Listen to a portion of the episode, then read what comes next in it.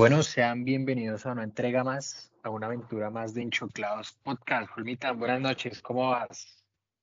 Buenas noches, Richie. Bien, acá sufriendo con, para los que vimos acá en Bogotá, con tres días de lluvia y frío un poco ya desesperantes, ¿no? El frío me lo aguanto, a mí me encanta el frío.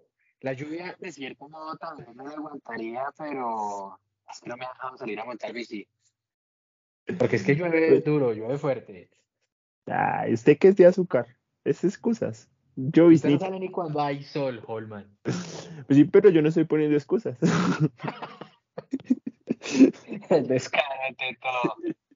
En fin, Richie, pues hablando de ese tema de las lluvias, imagínate que dentro de todo ese tiempo libre que tuvimos encerrados con esos aguaceros, me puse a pensar, oiga, ¿cómo afecta lo que tú dices el, el tema del clima, el ciclismo, ¿no? Al día a día, lo que no puede salir a montar, no, no puede hacer muchas cosas de, de su vida diaria porque el clima no lo permite. Y acá estamos hablando, digamos, dentro de, de un rango normal, pues de unas lluvias tranquilas. O sea, si uno quiere salir a caminar, no es una lluvia pues que lo vaya a paralizar o algo así.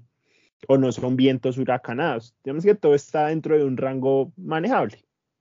Digamos que no es como lo que sucedió ahorita en o Gran Camino, como lo que sucedió en Tirreno Adriático, en una etapa de París-Niza, que tuvieron que ser recortadas o canceladas porque ya las condiciones climáticas realmente no permitían que hubiese carrera como tal. Para allá iba, Rich, para allá iba. Y pues como tú y yo somos parte ignorantes al respecto, me traje un, un amigo, no sé si, si has tenido todos esos amigos que la mamá siempre le dice a uno como, ay, usted debería ser más como él y eso, y como, como que siempre lo, lo comparan a uno con el muchacho pila, ese, ese man pila de- del grupo que uno siempre tiene.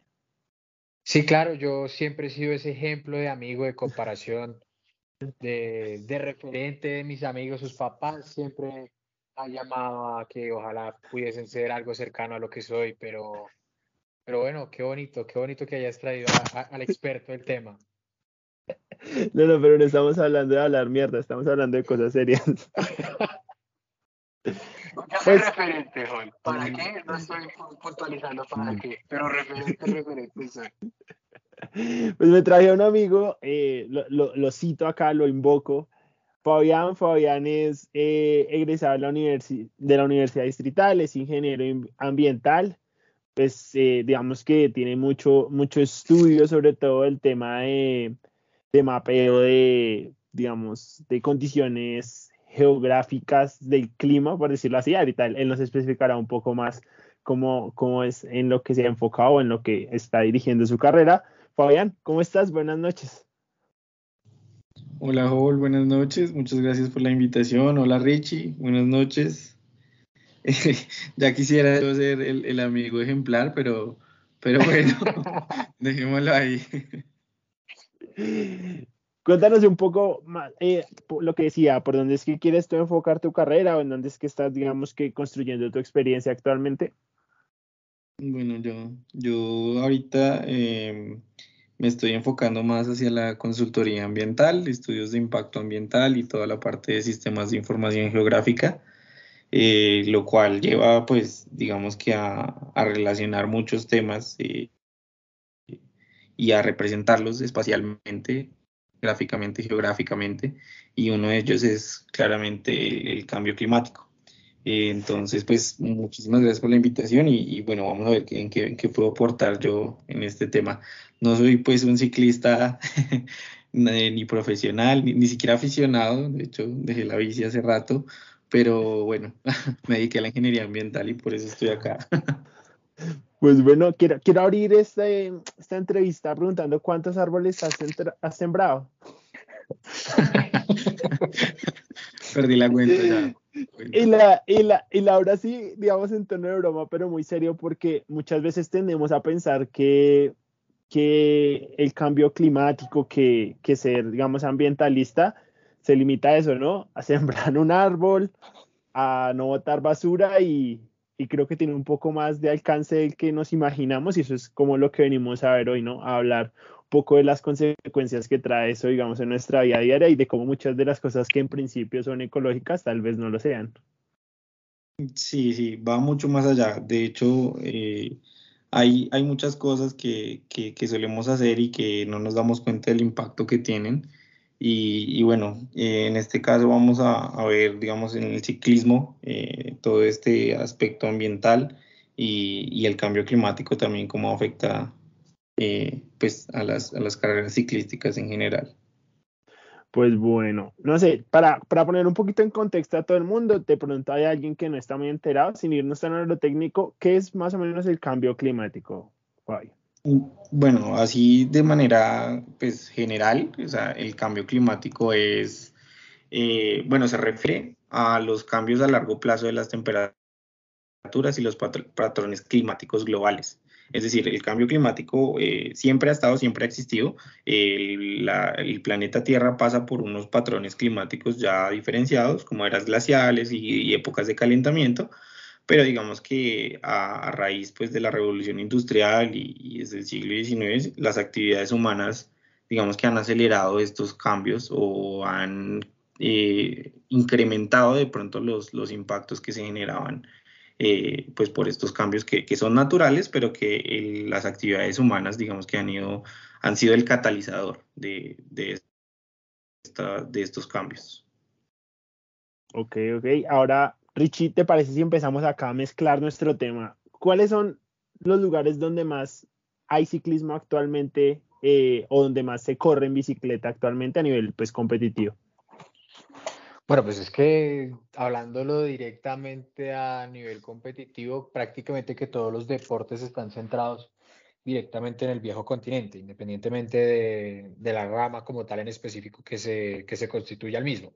En el caso puntual pues del ciclismo, claramente la mayor representación de carreras World Tour, sino diría que abarcaría casi un 80% de las carreras a nivel profesional y un 100% a nivel de, pues, de la mayor alta competencia sería Europa.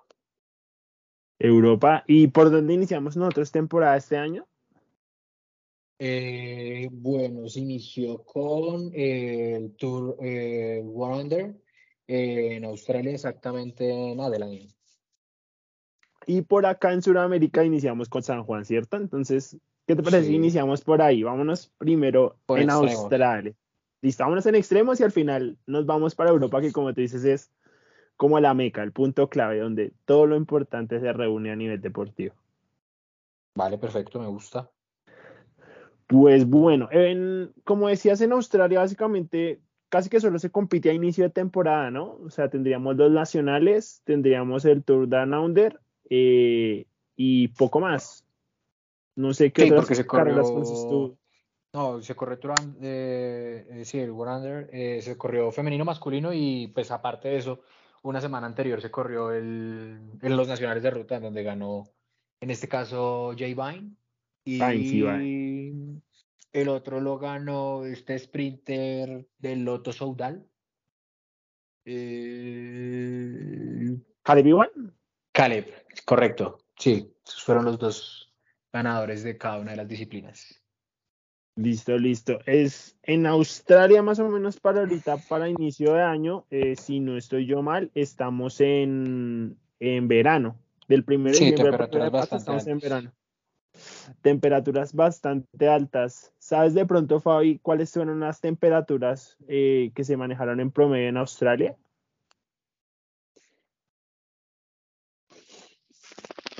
Ay, perdón, tenía muteado.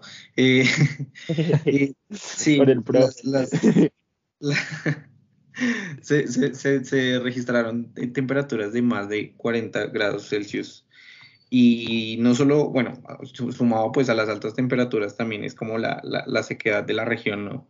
Eh, esto ha causado pues, digamos, incendios forestales, ha sido una, una, problemática bastante fuerte en, en Australia y de hecho se ha dicho que la, temperatura entre, el, entre 1910 y, y, la actualidad se ha visto un incremento de casi un 1.5 grados, lo cual es, eh, digamos que prende las alarmas en cuanto al cambio climático mundial.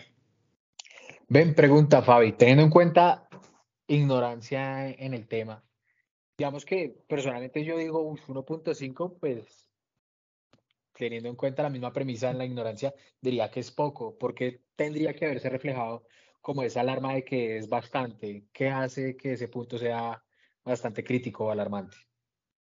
Digamos que poniéndolo en comparación, eh, el, el, Tratado de las Organizaciones Unidas y, y, todos los, los, protocolos que se han firmado, el, el protocolo de, de, Kioto y todo esto, y la cumbre de París, eh, han hecho que, o bueno, han puesto, digamos, un límite, como una, una barrera.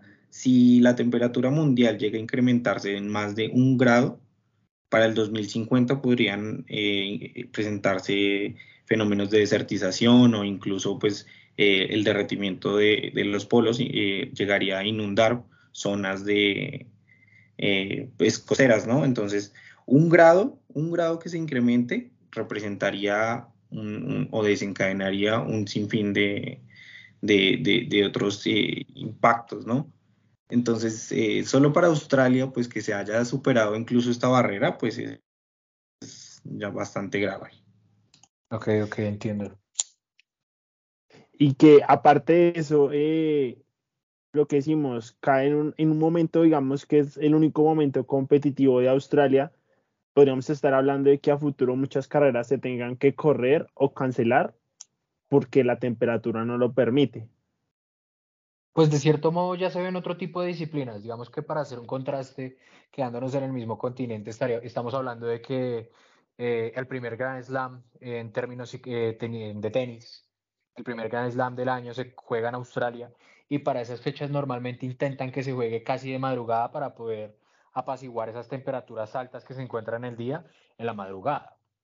Estamos hablando de que un partido de Australian Open puede estar comenzando en Australia tipo 2, 3 de la mañana.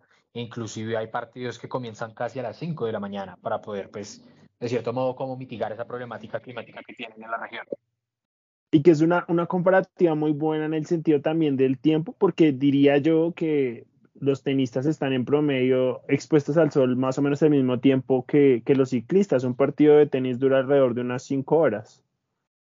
o exagero. Pues digamos que es variable. Un partido de 5 o 6 horas eh, es un partido bastante interesante.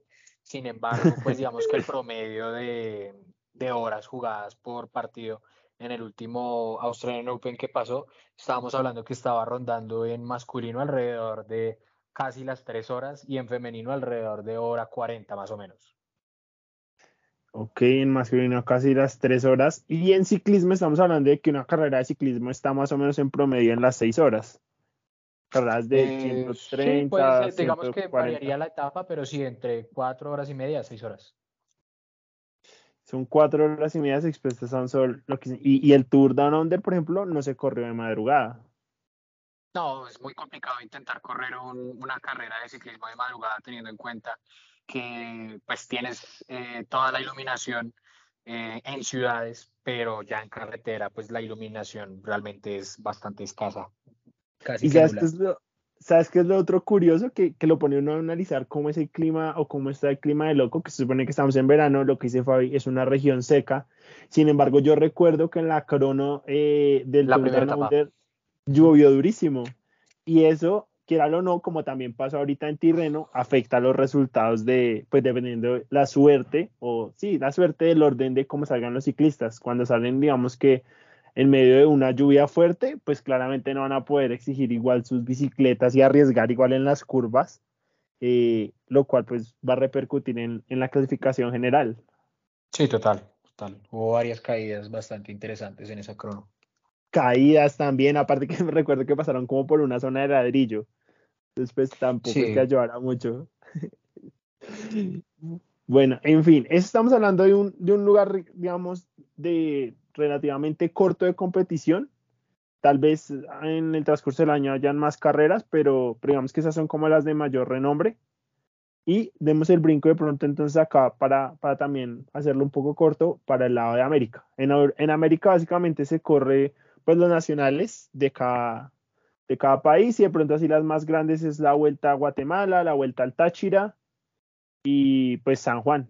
tendrían siendo como las tres más grandes de América. No sé si Richie si meterías ahí. Ah, bueno, y el clásico RCN de pronto, la otra que se me viene. Pues de cierto modo las que nombraste son las que más puntúan en, en puntos socios, valga la redundancia. Entonces, eh, aunque todos sabemos que eh, la Vuelta a Colombia y la clásica RCN pues genera también de cierto modo como una gran audiencia, en cuestión de puntos no genera la misma cantidad de puntos como una Vuelta a San Juan. Ahora, acá en Sudamérica, Fabi, tenemos una condición, bueno, eh, creo que casi en general muy diferente a, a la que se presenta en, en, Europa y Australia, ¿me equivoco? Claro, es, diferente. Nosotros no, no estamos, digamos, eh, condicionados, o bueno, no estamos expuestos a las estaciones, ¿no? Digamos que al, al habitar una zona ecuatorial, pues lo que, lo que tenemos es una, una, digamos, una distribución de lluvias bimodal, una distribución climática que tiene dos temporadas secas, dos temporadas de lluvia, pero digamos que no estamos expuestos a, a, a los límites o a los extremos de temperatura que hay, digamos, cuando, cuando hay estaciones. ¿Cuáles más o menos serán los límites de temperatura que hay en lo que tú dices, como en la zona ecuatorial? No, no nos enfoquemos en un país, sino como en la zona ecuatorial. Porque creería yo que como no estamos asumidos en esa, o sumidos en ese, en ese reglamento de las estaciones, tendríamos una ventaja competitiva con respecto a otras regiones para desarrollar carreras de ciclismo, pues en una mayor, en una mayor parte de la temporada, ¿no? Cosa que creo que debería proyectarse para, para pasar carreras de pronto en momentos donde en Europa sea muy complejo correr y que a futuro tal vez sea más fácil correr en otras partes que en Europa por el clima. A mí me parece, justo como lo mencionabas, es una, una, una ventaja competitiva. Eh, lo que es América del Sur, digamos que también por, por la orografía, por la topografía que tenemos, eh, pues tenemos todos los pisos térmicos, tenemos todos los, climas, digamos, y, no tenemos, digamos, estos picos de temperaturas que, en algún momento sí podrían afectar una carrera. Eh, de pronto lo que, podría de pronto causar un impacto es la, la altitud. Eh, digamos que los ciclistas colombianos en particular están muy acostumbrados a correr sobre los 2.000 metros sobre el nivel del mar. Eh, ahora, esto no hace que un ciclista, pues por ser ya colombiano, sea ya mejor que un europeo, ¿no? Porque si no, entonces los ciclistas bolivianos serían también potencia mundial. pero, bueno, sí. pero digamos que esto es, es algo que, que, sí, que sí afecta y que sí puede generar, digamos, una ventaja con respecto a otros corredores. ¿Tú crees, Richie, que valdría la pena comenzar a proyectar? Obviamente, yo creo que si traemos presupuesto de Europa, sería bueno empezar a vender la idea de proyectar carreras acá como una como un escape, por decirlo así, al problema climático que vive Europa, ¿no? O lo es muy, muy idílico.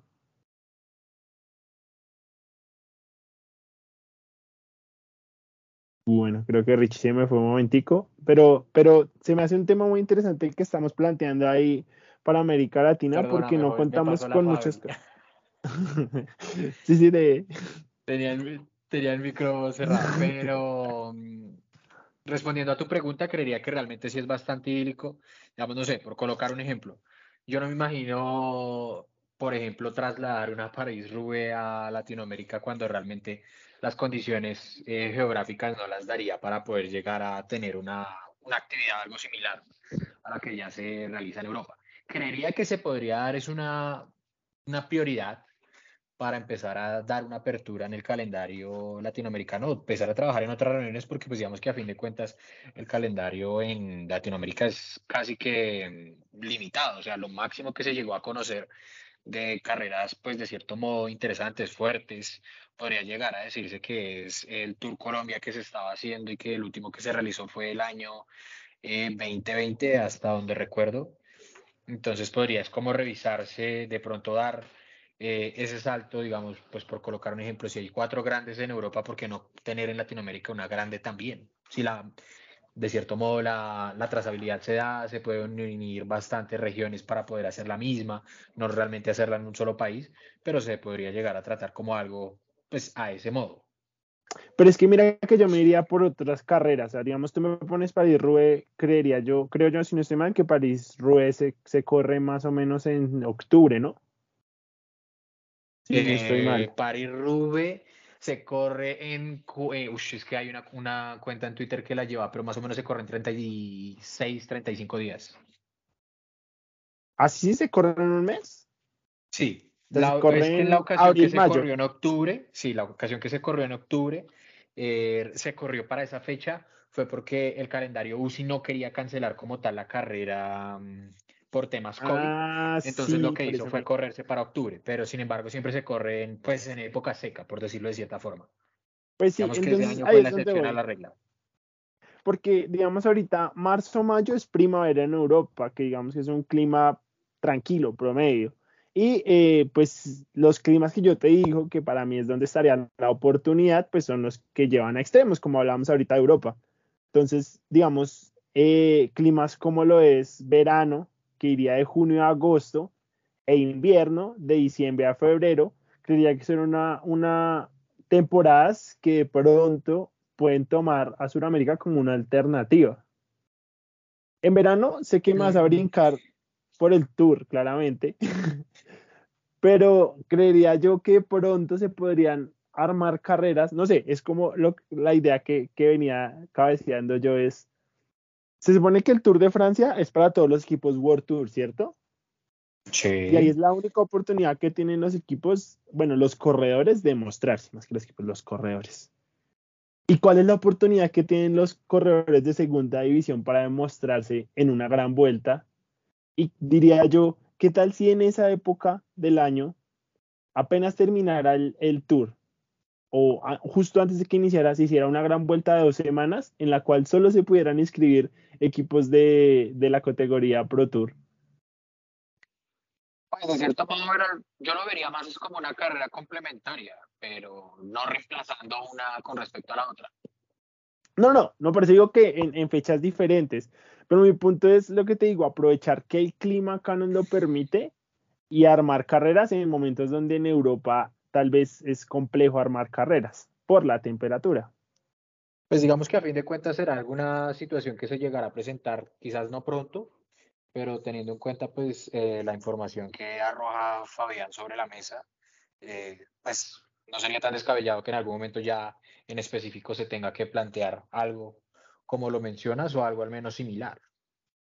¿Tú crees, Fabi, que eso puede pasar pronto o que eso digamos, pasa, ¿no? Que a veces vemos las cosas tan lejos que dicen, ah, eso nunca va a pasar.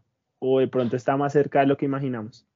Yo creo que está más cerca de lo que imaginamos. Yo creo que el, cambio climático que, hace unos años se veía como algo muy, muy lejano, pues es ya una realidad. Y ya, digamos, bueno, los gobiernos están empezando a adaptar, las comunidades están empezando a adaptar, y por qué no los deportes, ¿no? Eh, también me parece que, que hay un potencial ahí interesante. Ahí, para conectar, eh, estamos hablando ahorita de otras cámaras para, para echar el viaje a Europa, ya que Richie mencionaba ahorita París-Roubaix. Eh, me parece que me mencionaste que viste un caso de estudio hablando del tema del clima sobre la París-Roubaix. No, hay, hay, hay, una pequeña corrección. Eh, no era la, la París-Roubaix, sino era el Tour de Flandes. Ah, Flandes, Flandes. Sí, no Flandes con Dinamarca, sino Flandes en Bélgica. Flanders, creo que se dice Richie. Flanders. Sí, Flanders. Flanders como el de los Simpsons, lastimosamente, sí. Sí, bueno, cuéntanos, Bobby. Em, esta, esta carrera em, eh, es, es un clásico, es un día, em, pero entonces tiene una particularidad y es que desde que se, desde que se inició en 1913, eh, no se ha cambiado el, el trayecto por el que pasa. Es decir, todos los años es el mismo trayecto. Entonces, eh, esto, esto que ha generado o que ha permitido que eh, si uno ve una grabación de la, de, la, de la, primera carrera que se corrió, bueno, de las primeras carreras que se corrieron, y empieza a ver cada 10 años eh, pues la misma carrera, permite ver como un análisis multitemporal de la vegetación en esta zona. Entonces, ¿qué pasa? Que si en 1913, cuando se creó, había una cantidad pues, de árboles grandísima, eh, de pronto ya para el, el, 2013 ya no está la misma cantidad de árboles. O sea que se ve un deterioro en la eh, vegetación. exacto, pero no solo en la vegetación, sino que el, el análisis que se hizo eh, fue un análisis climático. Entonces, un incremento en la temperatura gradual con los años, lo que causó fue que eh, digamos, el, florecimiento o, bueno, la, sí, la, la, inflorescencia de los árboles se diera de pronto antes de la carrera. Entonces, ah, ya los, los, árboles no tienen la misma, el mismo forraje y lo que, digamos, que antes cubría el viento, por ejemplo. Entonces, esto, esto puede impactar eh, pues una, una, carrera como estas y, y, también pues desencadena otras, otras cosas, ¿no? Pero entonces es interesante ver cómo eh, este, esta carrera permite hacer como un análisis climático y, y, cómo estas condiciones del clima han cambiado con los años y cómo esto ha impactado también las carreras. Flanders se corre ahorita en marzo, si no estoy mal, ¿cierto, Richie? El, el 29 de marzo, sí, creo que estoy viendo acá, a través de Flanders, sí. Sí, 29 de marzo. Sea, estamos en, volvemos a primavera. Sí. Inicio de primavera. Sí, en teoría. Claro, y es una, sí, es una, pues digamos que es uno de los monumentos. Y al paso que dice Fabi, pues cada vez se va a mover más la condición climática que, tienen que afrontar los ciclistas en ese momento del año. Y creo que eso también afecta mucho, sobre todo en esas carreras que tienen terrenos un poco diferentes, como lo es la Tirren, eh, la, la Strade Bianche, la Paris-Roubaix, porque dependiendo del estado del clima, creo que disminuye o aumenta la dureza de la carrera. Sobre todo esas clásicas, ¿no? Sí, total. O sea, ese terreno escarpado, pues a fin de cuentas tienes que generar más fuerza, más bateaje para poder llegar al menos a estar con los del pelotón en la parte delantera y genera un desgaste adicional pues para el corredor y pues al mismo tiempo supongo que también ese tipo de circunstancias pues a fin de cuentas hemos visto que estas condiciones climáticas también tienden a afectar al corredor antes, durante y después de la carrera. Vamos a terminar montando es, eh, bicicross en vez de, de ciclismo de ruta en esas carreras. Los barriales. Vamos a estar viendo el Tour de Francia por Swift. Todos desde la casita.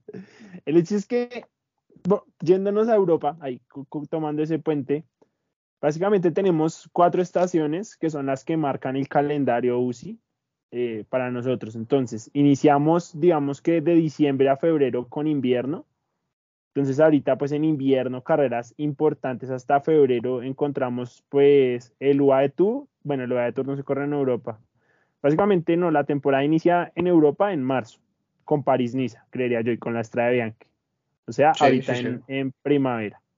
Entonces, de marzo a mayo, digamos que las carreras que digo no deberían tener mayor afectación, que son París-Niza, Tirreno, pero ahí es donde Val no deberían, porque como abriste tú el podcast, Richie, París-Niza eh, tuvo que cancelar una etapa, si no estoy mal, fue por vientos, ¿no? no digamos que es un poco diferente el tema de la temperatura.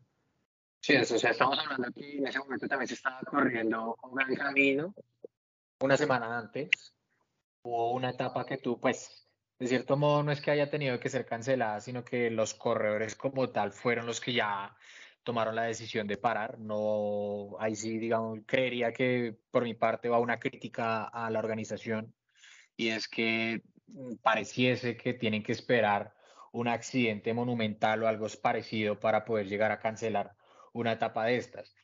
¿A qué me refiero? Que pues prácticamente el, en este caso creo que fue el director del BH Burgos, sí fue un director español, no sé si fue el BH o fue el Movistar, pero eh, después de terminar la etapa pues estábamos hablando de que siete corredores tuvieron que retirarse de carrera porque pues prácticamente salieron con signos de hipotermia. Entonces, si no eran los corredores los que paraban la carrera en este momento, pues realmente no se iba a parar la, la misma. Eso con respecto a Gran Camino. Eh, París-Niza tuvo también una cancelación de carrera por vientos. Estamos hablando que esa etapa tuvo más de vientos por más de 100 kilómetros de velocidad. E igualmente Tirreno Adriático, esa etapa no se canceló, pero sí vimos que en uno de los descensos, no recuerdo en este momento el corredor en específico, creo que fue Ionis Aguirre del, del Cofidis, pero se vio que estaba realizando el descenso y tuvo que prácticamente desenchuclarse de su bicicleta porque si no prácticamente que se iba a ir al suelo. Y de igual forma pues la, contra lo que se corrió en terreno adriático pues logramos ver que al principio de carrera las lluvias fueron tan altas que pues algunos de los resultados de los favoritos de, de, esta etapa pues se vieron bastante afectados y prácticamente que casi que pudo haber provocado algún accidente bastante fortuito con respecto a la misma. Entonces, pues no es algo, como bien lo mencionaba también Fabi, no es algo nuevo, es algo que realmente se lleva con una trazabilidad bastante ardua desde hace tiempo. Eh, Fabi, ahorita que mencionaba Richie también bajo la ignorancia, pensamos eso, que el cambio climático de pronto se limita al clima, como tal le dice su palabra. Pero digamos, el tema de los fuertes vientos también puede llegar a ser consecuencia del cambio climático, o digamos, eso sí es un poco más natural, por decirlo así. Digamos que todo está, todo está relacionado. Hay, hay un, término que se, que se llama interconexiones entre fenómenos o de variabilidad climática que, que, pueden estar, digamos, relacionados unos con otros. Eh, los vientos que son, o sea, es el, transporte de una masa de aire de una zona de baja presión a una zona de alta presión. Y estas zonas de alta presión o baja presión pueden determinarse por cambios de temperatura. Entonces todo está relacionado. Eh, si, si, hay un incremento de la temperatura, digamos, en una zona hacia el norte, eh, puede generar una zona de baja presión o de alta presión que puede causar, digamos, mayor o, mayores o menores vientos. Fenómenos de, de variabilidad climática, como bueno, en el caso de aquí de Colombia, digamos, el fenómeno del niño o la niña, eh, están relacionados, por ejemplo, con eh, zonas de alta presión y baja presión que se ubican en el Océano Pacífico cercanas a Europa. Entonces, eh, es, es, como ver como una, una, una, reacción que puede pasar al otro lado del mundo, puede, digamos, afectar algún fenómeno que se esté dando aquí, en Colombia, por ejemplo. Ok, ok. O sea, para ponerlo de pronto más claro para nuestros oyentes, pongamos dos, dos países, entonces, eh, dos países que sean ahí vecinos, digamos Francia y Alemania. Entonces, así como para, para ponerlo en chiquito, obviamente es más complejo el tema, pero si te entendí bien. Entonces, si en Alemania, digamos, si Alemania es más frío y en ese momento, y Francia está más caliente, Francia está a mayor eh, presión, por lo tanto el aire se va para Francia, si, si es como lo que entendí, o estoy equivocado. Sí, algo así. Digamos que es, es, un poco más complejo, pero, pero sí, básicamente es En principio es lo, Que ocurre, lo que ocurre en un lugar puede repercutir en otro, exactamente. Ok, ok. ¿Y el, y el viento se va así cuando, el, cuando un clima varía con respecto a donde está originalmente, por decirlo así. O sea, el viento no es que sea de una zona, ¿no? Pero digamos que donde están las corrientes de viento se, se trasladan. Sí, digamos que hay zonas que generalmente tienen una corriente, unas corrientes de vientos naturales, o sea, propias de ahí, que tienen patrones de vientos ya marcados, pero esos patrones también se pueden modificar. Entonces, eh, que siempre, digamos acá en Colombia, en agosto siempre hay vientos, pero resulta que ahora eh, los, vientos están presentando es hacia julio o hacia finales ya, eh, o hacia principios de septiembre. Entonces, eh, esto se va corriendo, esto se puede modificar, esto está sujeto a muchos cambios. Lo digo, Richie, porque esas modificaciones, y ponía el caso de Francia, porque antes era muy común ver en el Tour de Francia abanicos y ahora, digamos, hay etapas donde se espera viento y, digamos, bueno, estamos hablando, acá se canceló una etapa porque hay mucho viento y en etapas donde antes se esperaba viento, ya no hay viento. Sí, sí, sí, totalmente de acuerdo. Pues Básicamente, sí, incluye varias inclemencias y variaciones, ¿no? O sea, en las etapas, recuerdo muy bien que en, la de, en el Tour de Francia 2021, en las etapas donde realmente se esperaban abanicos, se vieron fue etapas muy aburridas. Sí, muy tranquilas porque exactamente el clima o, o las condiciones, digamos, ambientales no, no permitieron que ningún equipo pues pusiera toda la carne en el asador como para tratar de hacer cortes, porque realmente no había un viento así que, que desnivelara la carrera. Habría que decirle al Tour de Francia que hay un, hay un ingeniero ambiental bastante bueno que podría hacerles ese análisis para poder generar guerra en el Tour. Eso, eso se podría llegar a, a, revisar, Fabi, es decir, como, oiga, pues, digamos, ya un poco más al análisis, decir, decirles, oiga, sería bueno mandar la etapa por este lado porque es muy probable que ese día haya vientos en esa zona o ese tipo de cosas son muy difíciles de predecir. Pues digamos que, bueno, hay zonas en donde el clima es más fácil de predecir que otras. Por ejemplo, el sistema meteorológico en Estados Unidos es bastante preciso. Si le dice a usted que llueve a las 2, a las 2, o sea, a las 1 y 50 saque el paraguas. pero digamos, pero digamos, en, digamos en Colombia el clima es muy, muy, muy difícil de predecir. Eh, aquí, digamos que se juntan, sí, se juntan muchos fenómenos de variabilidad climática, eh, que el fenómeno del niño, que el fenómeno de la niña, que eh, una la zona de convergencia intertropical, que bueno, que los vientos que, que, genera el efecto Coriolis, bueno, o sea, un, un, montón de cosas. Entonces aquí en Colombia de pronto es más difícil, pero, eh, pero digamos que sí se debería incluir dentro de una, una adecuada planeación, digamos, de estas carreras, eh, un análisis climático. Yo creo que Sí, se, pasa por alto, ¿no? Se cree que, pues, que el clima siempre es así, siempre va a ser así, pero no se está teniendo en cuenta que, todos estos efectos del cambio climático ya están generando impactos. Y esto, pues, me imagino, esto ya también creará eh, afectaciones no solo en la competitividad, sino económicas también, porque pues yo me imagino que una carrera la prepararán de, de cierta manera, dependiendo, digamos, las condiciones, pero pues si, si se le cambian las condiciones, esto también puede, pues, generar que, digamos, haya utilizado la, bicicleta incorrecta o las llantas incorrectas o algo así, eso, eso puede repercutir bastante. Entonces, llegar a hacer un análisis de, cómo el clima puede afectar eh, diferentes aspectos de un deporte como el ciclismo me parece interesante y necesario además.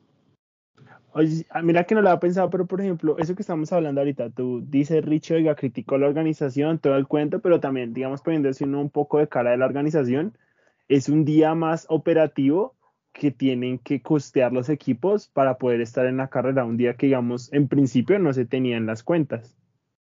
Bueno, yo siendo partidario de los ciclistas, realmente sí te compro la situación de que pues tienen que cumplir eh, cierto tipo de, pues de cierto modo el calendario que tienen estipulado, pero al fin de cuentas eh, una vida vale más que una carrera. O sea, no, no, puedes permitir que, como tal, digamos, por ejemplo, hubo Gran Camino. Entonces, si se hubiese corrido como tal y que la nieve, o sea, al final de cuentas, el final de etapa sí se despejó em, la llegada, no como estaba en su momento, porque estamos hablando de que estaba cayendo una fuerte nevada a 16 kilómetros de meta, que fue donde ya realmente la escapada, pues dijo como que venga, pues ya nos prácticamente nos aguantamos todo el, todo el frío, pues ya aguantamos lo más, aguantemos lo menos. Sin embargo, eso, está, eso era lo que estaba sucediendo en la parte delantera. Pero en la parte trasera, que era más o menos a unos 4 o 5 kilómetros, estaba cayendo una nevada brutal. En donde ya realmente los, los que se pusieron a pie a tierra, los que hicieron la charla, fueron los corredores de Jumbo Visma que dijeron: Venga, no, no podemos arriesgar. Entonces, que se espere hasta el límite, como debe, posiblemente, no sé, se genere una caída abrupta y se lesione, y se, independientemente del corredor. O sea, no puede ser que si se cae Pogachar sea más importante que si se cae Pepito Pérez, que es del equipo, pues no World Tour, sino Pro Tour. Entonces, pues si los comisarios de carrera van bien caliticos, en, en, su carro comisario, sentaditos, tomando tinto, mientras ven que afuera está nevando, que la temperatura es muchísimo más baja, que 5 grados centígrados, y que está cayendo una nevada fuerte, pues no se puede esperar hasta que prácticamente un corredor se esté matando como para tomar una decisión de decir, hey, realmente tenemos que cancelar la etapa por seguridad de ustedes. Sí, o sea, claramente, digamos que desde la provincia que existe que una vida vale más, o sea, la, la compro total. Sin embargo, hablando del lado del, empresario, porque al final, al final cada un equipo es una empresa, eh, en cierta forma. Generalmente las empresas funcionan con presupuestos, ¿no? Entonces yo supongo que ellos hacen un presupuesto para cada carrera y decir, oiga, pero venga, de este presupuesto de pronto vamos a tener que sacar un poquito más porque tengo que quedarme un día más por frío, eh, porque se alarga la carrera un día, o que haya alquilado yo todo un staff para, para, una, para una etapa, que al final esa etapa no se corra, digamos que es una pérdida de dinero, ¿no? Y claramente para los patrocinadores no sé qué tan, tan valioso sea que se cancele una etapa. Yo creería que lo podríamos ver por otro lado y es que posiblemente pueden llegar a buscar pólizas para cubrir ese tipo de gastos. O sea, se puede, ese tipo de, de variaciones sí se pueden analizar, como lo decía Fabián, pero viéndolo financieramente desde otro punto de vista. Entonces, buscar otro tipo de alianzas, por ejemplo, con pólizas de seguro, en dado caso que si no se puede correr, pues realmente que ese dinero o esa inversión no se pierda, sino se pueda ver eh, reflejada en otro tipo de, situación.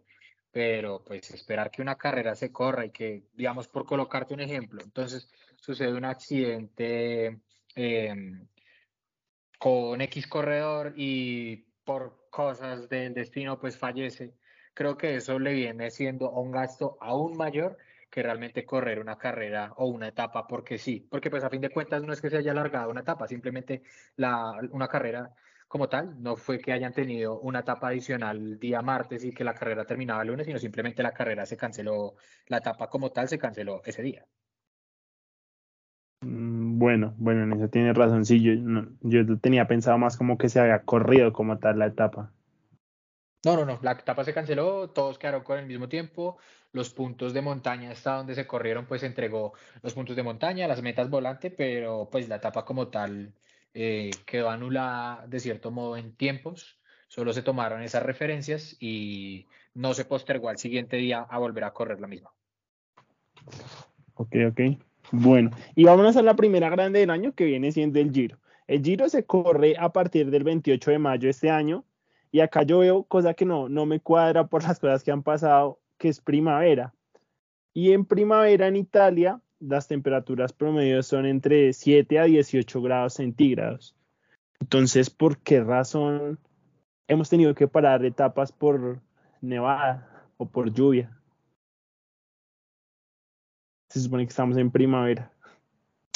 Mm, bueno, no sé si de pronto Fabián sepa el dato, pero yo creería que debe ser porque deben ser regiones muy cercanas a los Alpes, ¿no?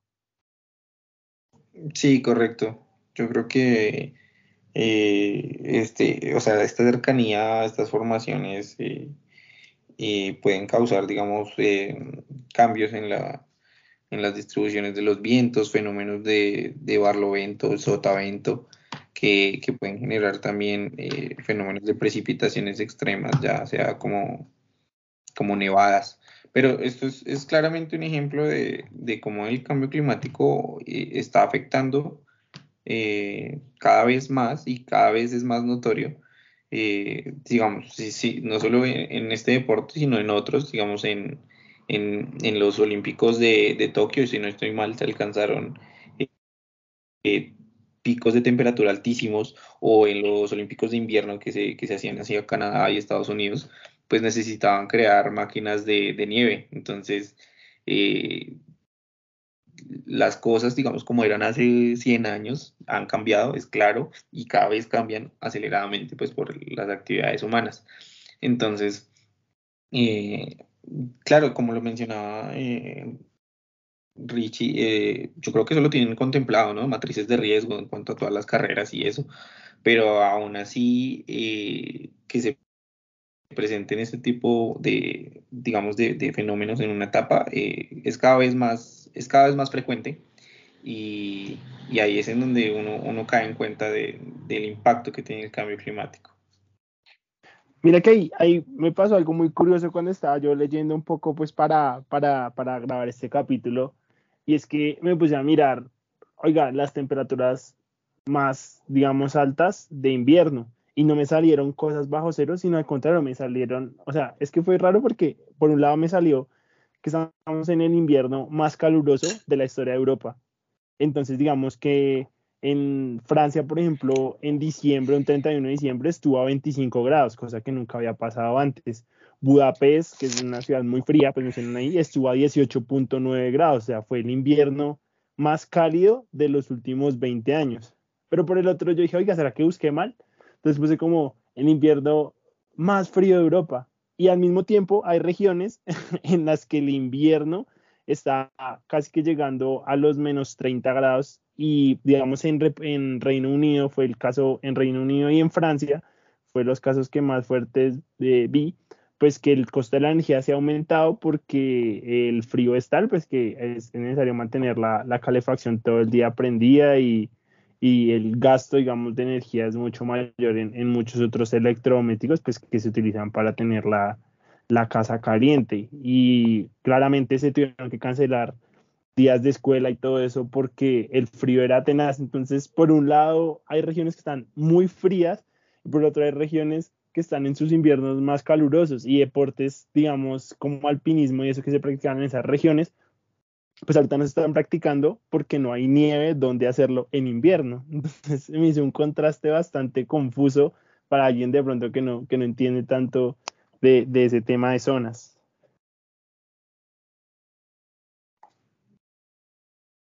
Para alguien que no ha ido a Europa, ¿sí? para alguien, para alguien que no ha ido a Europa. No, no, no, no, porque yo rasco no sabía si era de día o de noche. Pero bueno, sí, no. realmente, realmente, es una problemática bastante fuerte para las dos caras. O sea, ni para un lado ni para el otro. O sea, si, como, como diría mi abuelo, si acá llueve, allá no escampa. el viejito sabio.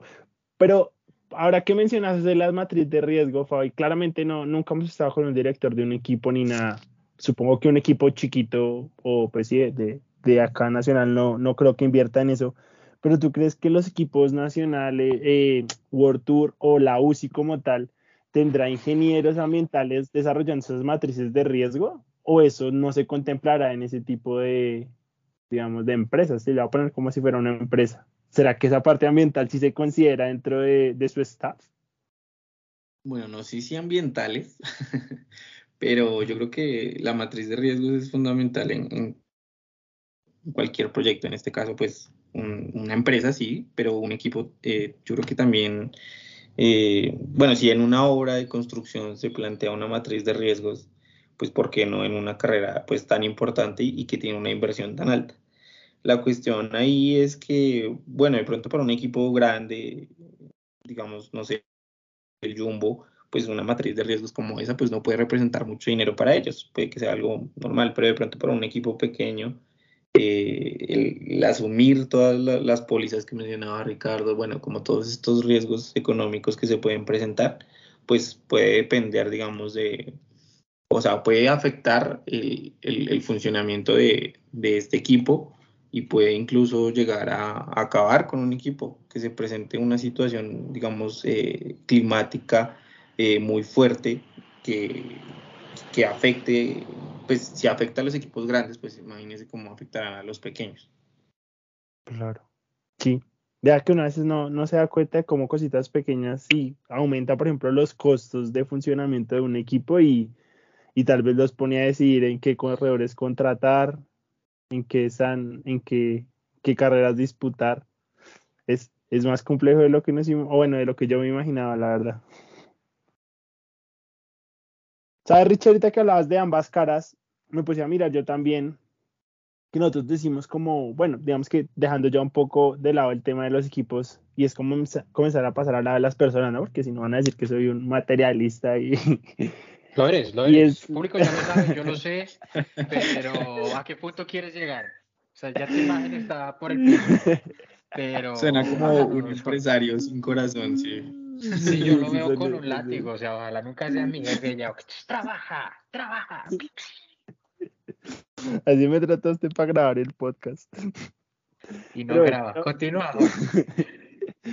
El hecho es que digamos que nosotros tenemos muy en, en, la mentalidad y en ese orgullo, hablo de nosotros como colombianos, no sé si en Europa lo vean igual, de que los ciclistas están hechos de otro material, que son unos duros, que aguantan todo, y pues eso entre comillas está bien y es cierto aparte, o sea, ellos digamos, yo, yo sí veo que tienen otro tipo de condiciones para afrontar muchos, muchos temas, pero me puse a, a mirar como, como personas normales, ¿sí? Como si fuéramos usted o yo corriendo ese tipo de carreras, obviamente no por el lado deportivo, sino por el lado climático. Y me puse a mirar cómo reaccionaba el cuerpo, tanto en momentos de calor extremo como en momentos, en momentos de frío extremo. Y miré que, vea, para el extremo ni siquiera es tan, tan hacia las esquinas como nos imaginamos. Por ejemplo, a, ver. irnos acá en esto. Entonces nosotros a veces, a veces la gente dice, no, es que la tapa hay un calor muy fuerte y la tapa no se puede correr. Y la gente comienza a decir, o qué has visto tú en redes, ay, son unas gallinas, unas niñas, es un solecito, todo el cuento y pues, como que se me un poco lo que pasa. sí, tenemos la situación que se presentó hace poco con la etapa que mencionaba de eh, O Gran Camino, realmente lo que pensamos acá en Latinoamérica es muy diferente a lo que nosotros pensamos. Y es que los periodistas con los que pues, se, se formó el debate en Twitter, mm, prácticamente sí estaban como en el mismo rubro en donde estábamos nosotros. Bueno, donde estaba yo, porque tú querías que estos esclavos corrieran la etapa. sí, claro. Pero pues estaban más como de nuestro lado de que realmente se tiene que velar más por la seguridad del corredor que por el espectáculo en sí. Caso contrario en lo que pues los comentarios de los eh, puristas deportivos del ciclismo a, la antigua, eh, que sí decían como no, la etapa se tenía que correr y el que no quiere correrla, pues que se baje la bicicleta, pero los demás que sí la corren. Pues ponle cuidado que me puse a mirar. Primero el calor, ¿cómo afecta el calor al cuerpo? Pues yo te digo un calor extremo, yo suponía que era literal extremo. No, para el cuerpo humano calor extremo es a partir de los 38 grados centígrados, ya el cuerpo comienza a tener afectaciones eh, en su rendimiento. entonces, yo dije, entonces yo dije, no, debe ser una afectación, insolación de pronto, deshidratación. Y yo sorpresa que va un poco más allá. Entonces veía que el calor extremo comienza a afectar el sistema nervioso central y comienza a generar dos cosas. Por un lado, eh, alucinaciones, eh, en muchos casos, y por el otro, eh, un efecto de somnolencia. Entonces, esa somnolencia para los ciclistas, pues en un nivel, digamos, de calor alto, puede generar caídas, pues sí, digamos, distracciones que ponen en, riesgo la vida de, todo el pelotón. Y por el otro lado... Un amigo una vez yo creo que se llama. no, no, no. Bueno, yo casi me quedo dormido, pero, pero no. pero fue pereza. una vez casi me quedo dormido saliendo a montar bici. También eso sí te pasa muy seguido, pero continúa con tu cuenta. Sí, sí le pasa seguido, pero no es por el calor, sí. es por el, calor, por el calor de las cobijas. Exceso de hidratación, quizás también por eso. No, no, no, no. El hecho es que el cuerpo comienza a, a, a, endurecerse y eso también genera una mayor probabilidad de calambres para los, para los ciclistas.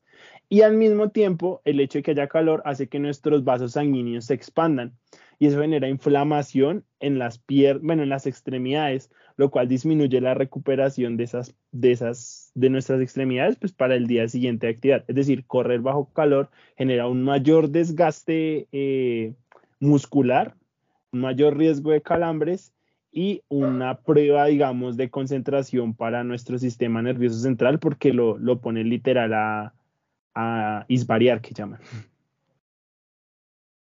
Es, tremendo lo que hace en el cuerpo el calor, aparte claramente de la deshidratación eh, y pues el hecho de, poder desmayarse prácticamente porque, porque el cerebro, digamos, se convulsiona.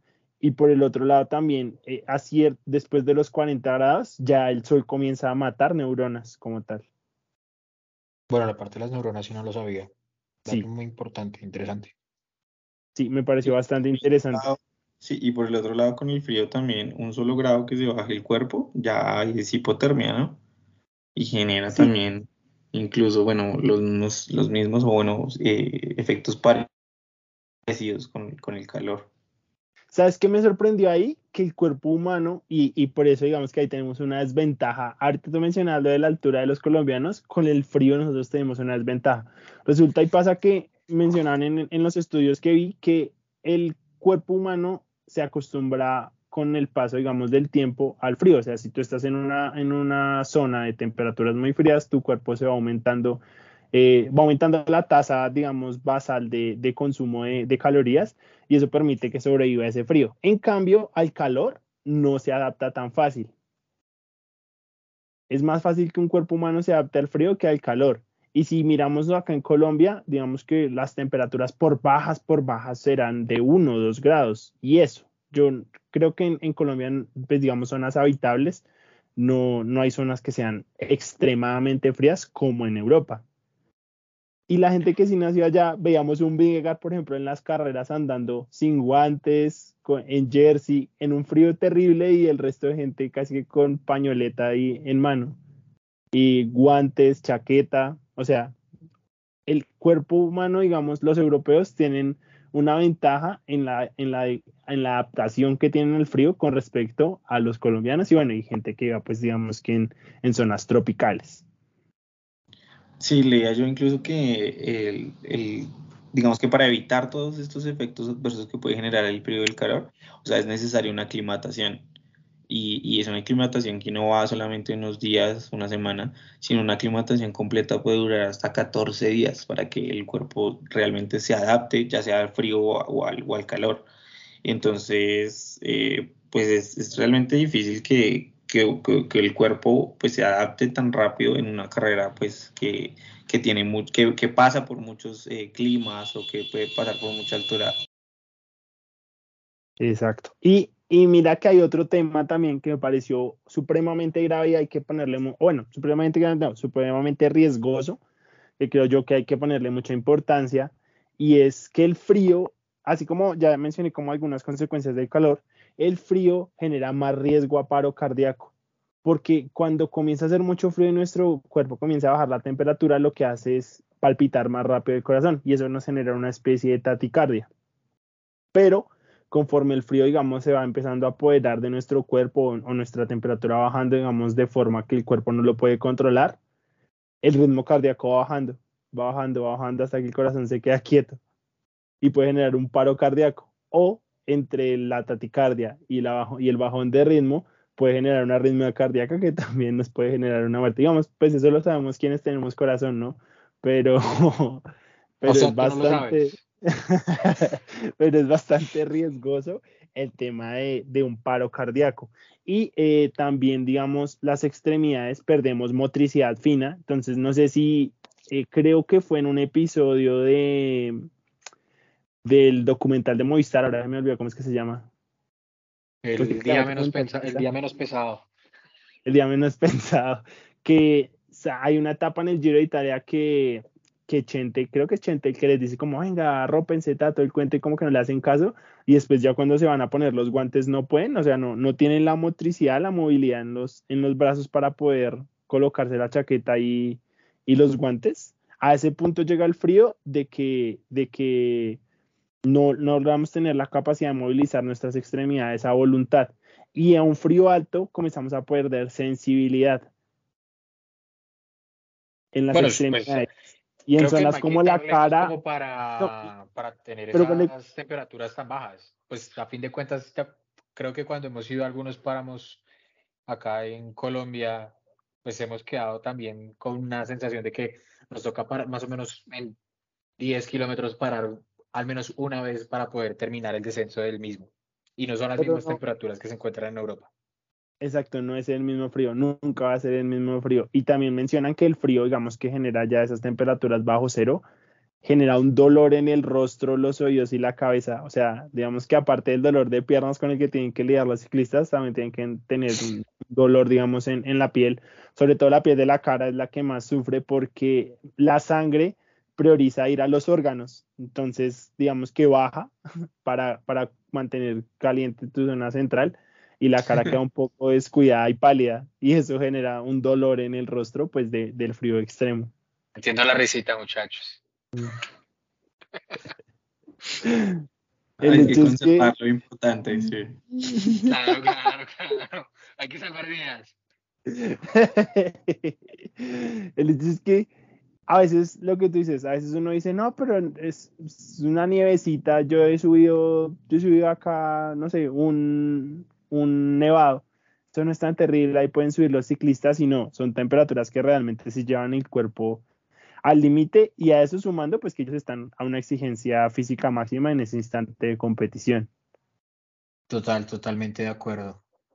Y a eso sumando una cosita más y es que los ciclistas realmente tienen un, un sistema inmunológico muy frágil pues por las condiciones a las que llevan su cuerpo.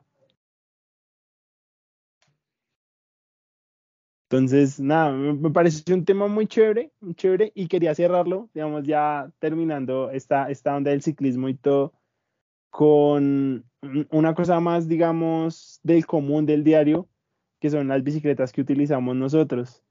Y como muchas veces pensamos que, ay, por andar en bicicleta somos ecolombianos. y no, no. Casualmente veía un estudio, Richie, no sé si sabes qué contamina más. ¿Una bicicleta de aluminio, una e-bike o una bicicleta de carbono? Uy. Bueno. Haciendo cuentas mentales, yo diría que una e-bike. Fabi. la de eh, la de aluminio contamina menos. La de aluminio contamina menos, igual contamina A más. menos yo estaba diciendo que la que contaminaba más era la IVAC. Sí, sí, no importa, no importa. ¿Y cuál es la que contamina más, Fabi? Las de fibra de carbono. La de fibra. gan- Sí, es que el chino sí estudió, Ricardo, es que usted dice que es puro hablar mierda. No, porque es que de pronto Fabi no está tomando la variable de cuánta agua se requiere para poder hacer un, eh, un gramo de batería de litio, por ejemplo. Ah, Sí. yo tengo mis datos, yo tengo mis datos. Pero a pesar de la, papá,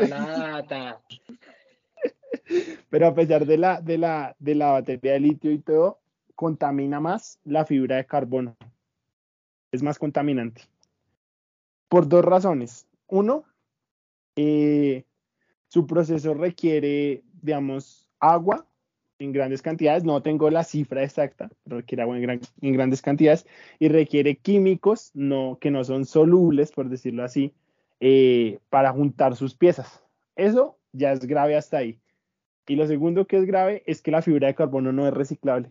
Actualmente no existe una forma de reciclar la fibra de carbono, por lo tanto todos los marcos desechados se van al mar.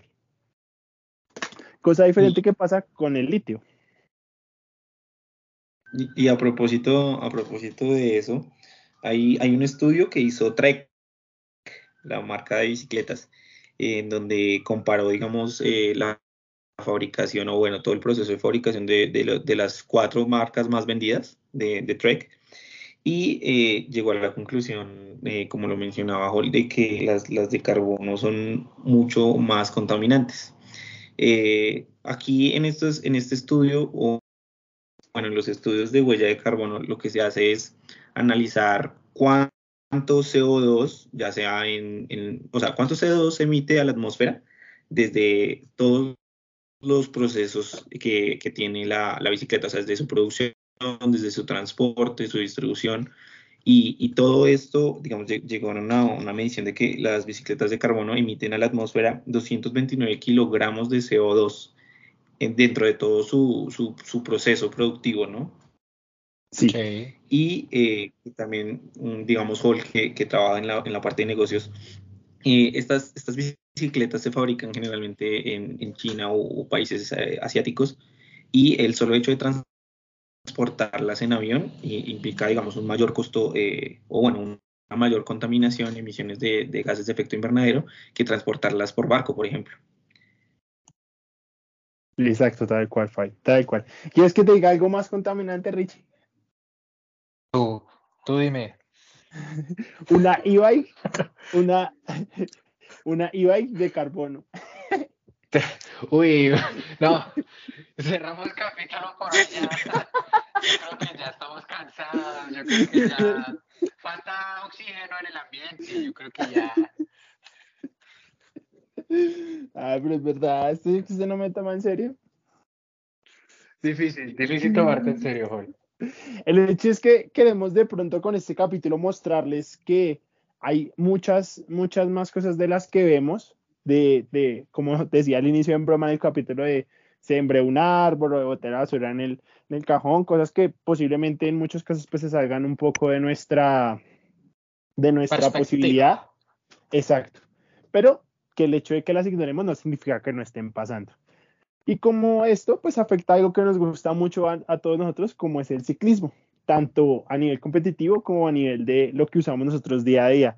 Entonces, ojo que la huella no está solamente en el ciclismo, sino en el sobrecito de going que vamos comiendo y botamos ahí al lado.